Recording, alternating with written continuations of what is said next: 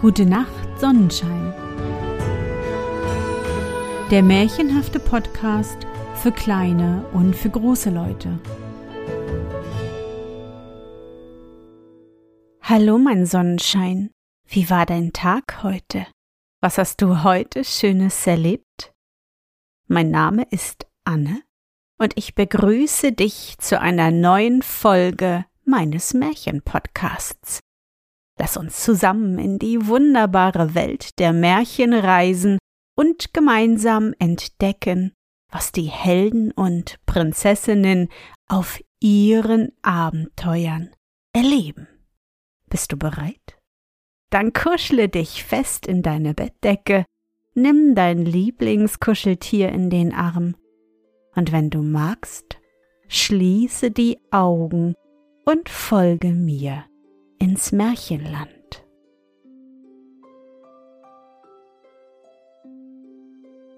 Der tanzende Goldfrosch und der singende Papagei, der steinerne Stiefel, der weiße Schlangensohn, der Wünschelstab von Perlmutter, die Frau in Hundehülle, der Mann im Elsterbalg, vier Königssöhne. Früh vor Zeiten lebte im Osten Indiens ein König, welcher dreißig Minister und zehntausend Städte hatte. Dieser König besaß einen tanzenden Goldfrosch und einen kunstvoll sprechenden Papagei. Für die beiden war ein Aufseher bestellt, der sie alle Tage wartete. Jeden Tag führte er den Frosch und den Papagei vor den König, um ihre Künste zu zeigen. Der Frosch führte ein Tanzspiel auf, der Papagei aber pflegte Proben seines kunstvollen, wunderlieblichen Gesanges zum Besten zu geben. Einstmals erschien ein Fremder an, dessen Gesang des Königs Sinn großen Gefallen fand, und aus lauter Freude darüber gab ihm der König reichlich Geschenke, worauf der Mann sagte Von nun an hat wohl der König keinen größeren Liebling als mich. Da sprach der Wärter des Goldfrosches und des Papageis Oh, der Goldfrosch und der Papagei gelten noch mehr als du. Indem sie so um den Vorrang miteinander stritten, begaben sie sich des anderen Tages zum König. Als der fremde Sänger seine Lieder ertönen ließ, schenkte der König dem Tanze des Goldfrosches keine Aufmerksamkeit mehr, während er sich an der Stimme des Sängers ergötzte und zufrieden lächelte. Der Aufseher schämte sich, weil ihm von dem Sänger der Vorrang streitig gemacht worden war, und nach seiner Rückkehr warf er den tanzenden Goldfrosch hinaus und ließ ihn laufen. Da kam eine Krähe, nahm den Frosch weg, und als sie ihn eben auf einem Fels zu verspeisen im Begriffe war, sprach der Frosch. Quack, du Krähe, wenn du mich verzehren willst, so wasche mich erst im Wasser und dann verzehre mich. Quack. Die Krähe dachte, hm, das ist wahr, und fragte den Frosch, wie ist dein Name? Worauf der Frosch erwiderte Quack, mein Name ist Bagatur Xetkiltu, das heißt Heldensinn. Darauf nahm ihn die Krähe und setzte ihn an das Wasser, welches aus der Felsenhöhle unaufhörlich hervorströmte. Der Frosch aber kroch in die Felsenhöhle hinein. Da rief ihm die Krähe nach. Bagatur Sketkiltu! Doch der Frosch sprach. Quack, müsste nicht klug sein, wenn ich mich so von meinem kostbaren Leben trennen wollte. Quack, über meines Sinnes Mut und Stolz sollen die drei kostbaren Kleinodien Buddha, Glaube, Priesterwürde entscheiden. Quack. Und mit diesen Worten hüpfte er in eine Felsspalte hinein. Inzwischen war der frühere Aufseher gekommen, und als er das Erdreich auseinanderzuwerfen und zu graben anfing, sprach der Frosch. Quack, du decke den Ursprung der Quelle nicht auf, der König hat hier eine Wasserleitung errichten lassen, wozu er mir die Vollmacht übertrug, lege sie ja nicht bloß durch Aufwühlen des Erdreiches. Quack, wenn du jetzt auch in Sorge und Angst sein solltest, so werde ich dir später dafür eine Wundergabe verleihen. pass wohl auf. Quack. Er fuhr fort. Quack, ich will dir was sagen. Ich bin die Tochter der die weißen Perlmuschel hütenden Drachenfürsten. Als ich einmal ging, des Königs Tochter baden zu sehen, hat sie mich in einem goldenen Schaumlöffel aufgeschöpft und mitgenommen. Quack. Als der Mann zurückkam, brachte er die Meldung. Den Papagei muss wohl ein Habicht geraubt haben. Der König geriet darüber so in Zorn und befahl, den Mann abzuführen und die Todesstrafe an ihm zu vollziehen. Doch da sprach der königliche Minister namens Sain zu ihm. Wenn wir diesen Mann töten, so würden künftig weder Tänzer noch Sänger zu uns kommen, demnach wird es passender sein, wenn wir ihn durch Verbannung entfernen. Der König billigte diesen Vorschlag, er ließ ihn von drei Männern begleiten, lud einem Büffel Lebensmittel auf, ließ ihm steinerne Stiefel anziehen, und mit dem Verbote, dass sie nicht eher zurückkommen dürfen, als bis er diese Stiefel abgetragen, jagte er ihn in die Verbannung. Da sprach der Mann unterwegs. Ich bin einmal ein gepeinigter Mann, aber warum sollet ihr alle drei mit mir leiden? Wenn man diese steinernen Stiefel im Wasser einweicht und mit Stein abreibt, dann sind sie gleich abgenutzt. Und als er bei diesen Worten die Stiefel abrieb, gingen sie entzwei und bekamen Löcher. Darauf kehrten die drei Leute nach Hause zurück. Der Mann aber gelangte, seinen Büffel weiterführend, an das Ufer eines großen Wassers. Da schlachtete er den Büffel und ernährte sich davon, und nachdem das Fleisch ausgegangen, grub er mit den Hörnern Wurzeln aus und ernährte sich von diesen. Da sah er einmal, wie eine Eule eine weiße Schlange im Schnabel festhielt und mit ihr davonflog.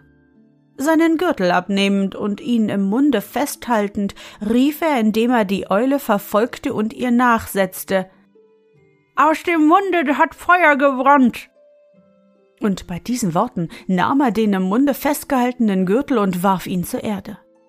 Da ließ auch die Eule ihre Schlange, die sie im Schnabel festgehalten, fallen.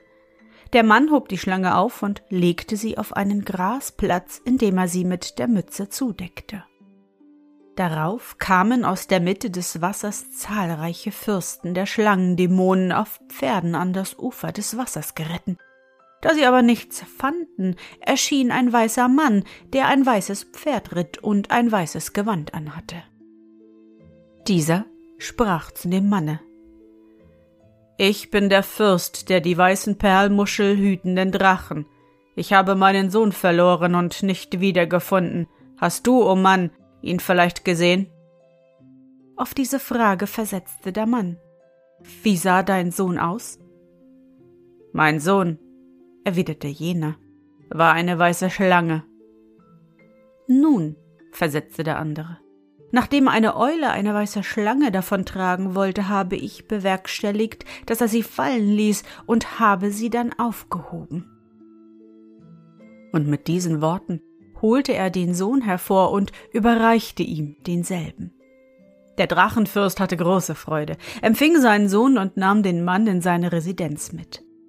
Weil der Sohn wiedergefunden war, versammelten sich alle Fürsten der Schlangendämonen und veranstalteten ein Freudenfest.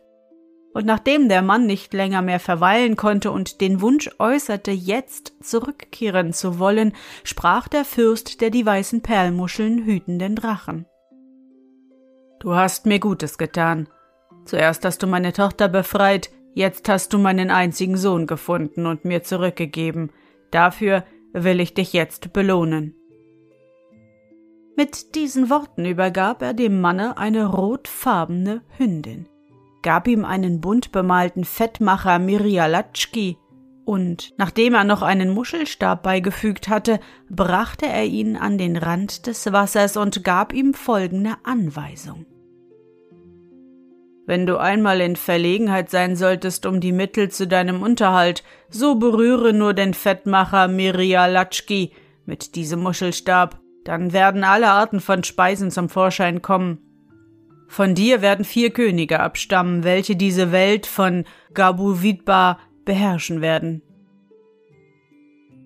Nachdem er ihm dies mitgeteilt hatte und ins Wasser zurückgekehrt war, machte sich der Mann auf den Weg, indem er seine Hündin mit sich führte.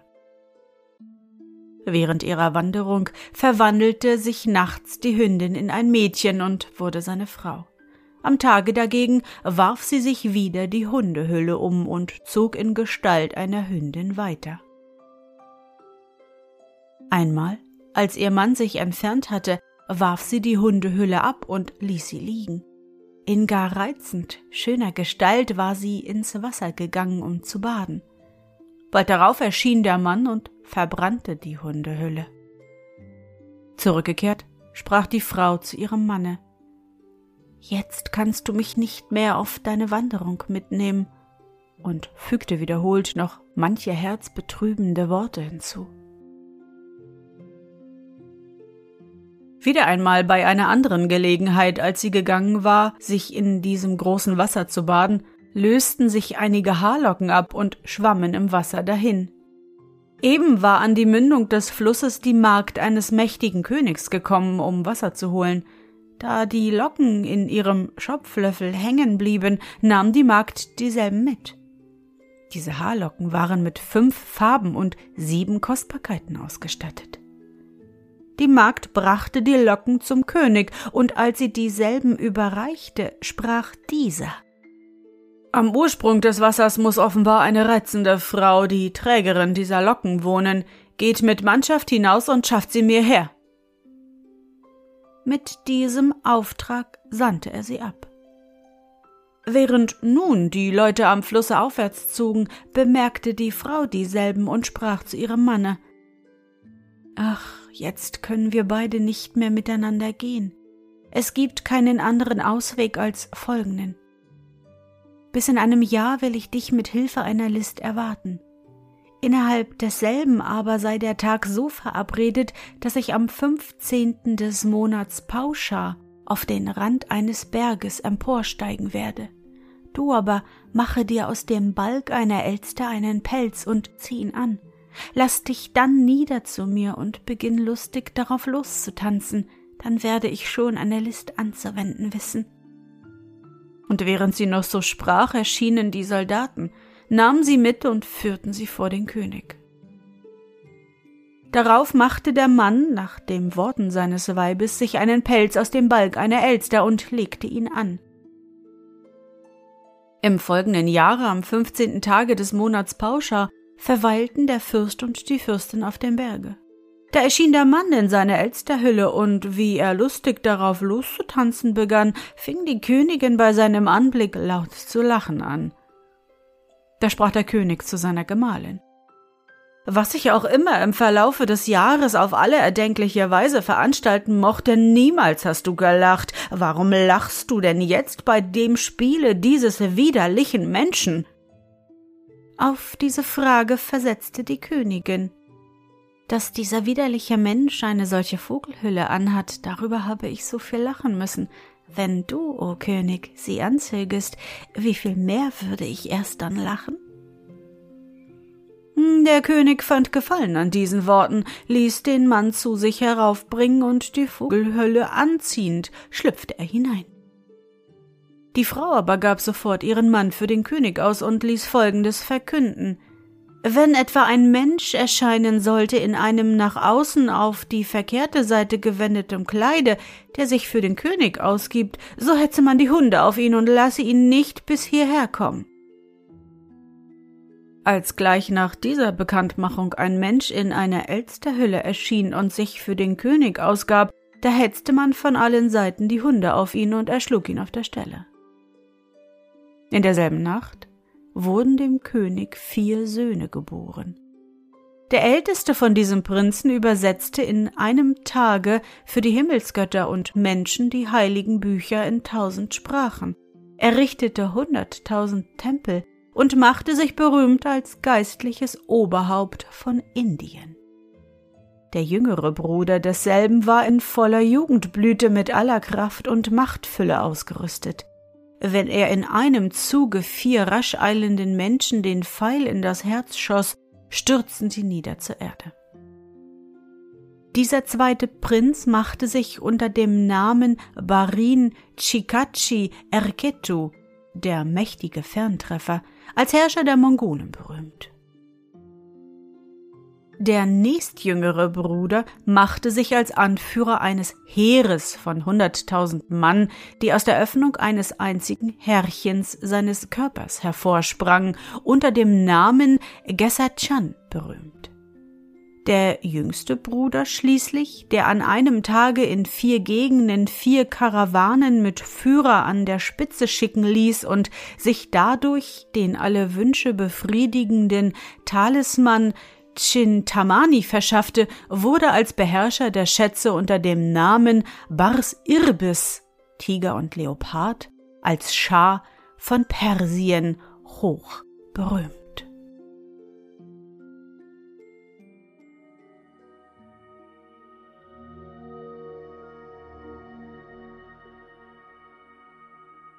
Na Sonnenschein, bist du noch wach? Das war das mongolische Märchen Der tanzende Goldfrosch und der singende Papagei, aufgeschrieben von Bernhard Jülk. Ich hoffe, dir hat unsere gemeinsame Reise heute gefallen. Für mich war es wieder wunderbar und ich danke dir, dass du mich begleitet hast.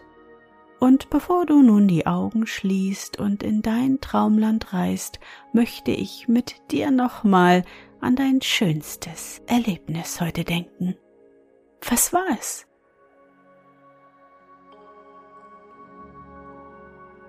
Vielleicht hast du heute ein wunderschönes Bild mit Wasserfarben oder Buntstiften gemalt oder dir eines deiner Lieblingsbücher angeschaut und die Bilder darin angesehen. Versuche dich an dein schönstes Erlebnis heute zu erinnern.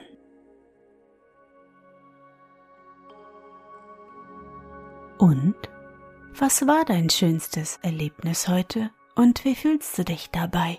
Suche dir auch heute wieder den schönsten Moment aus und präge ihn dir gut ein. Und wenn du magst, kannst du ihn auch malen oder im Zauberbuch aufschreiben. Und nun? Gute Nacht, Sonnenschein. Schlaf gut und träum was Schönes. Wir hören uns bald wieder.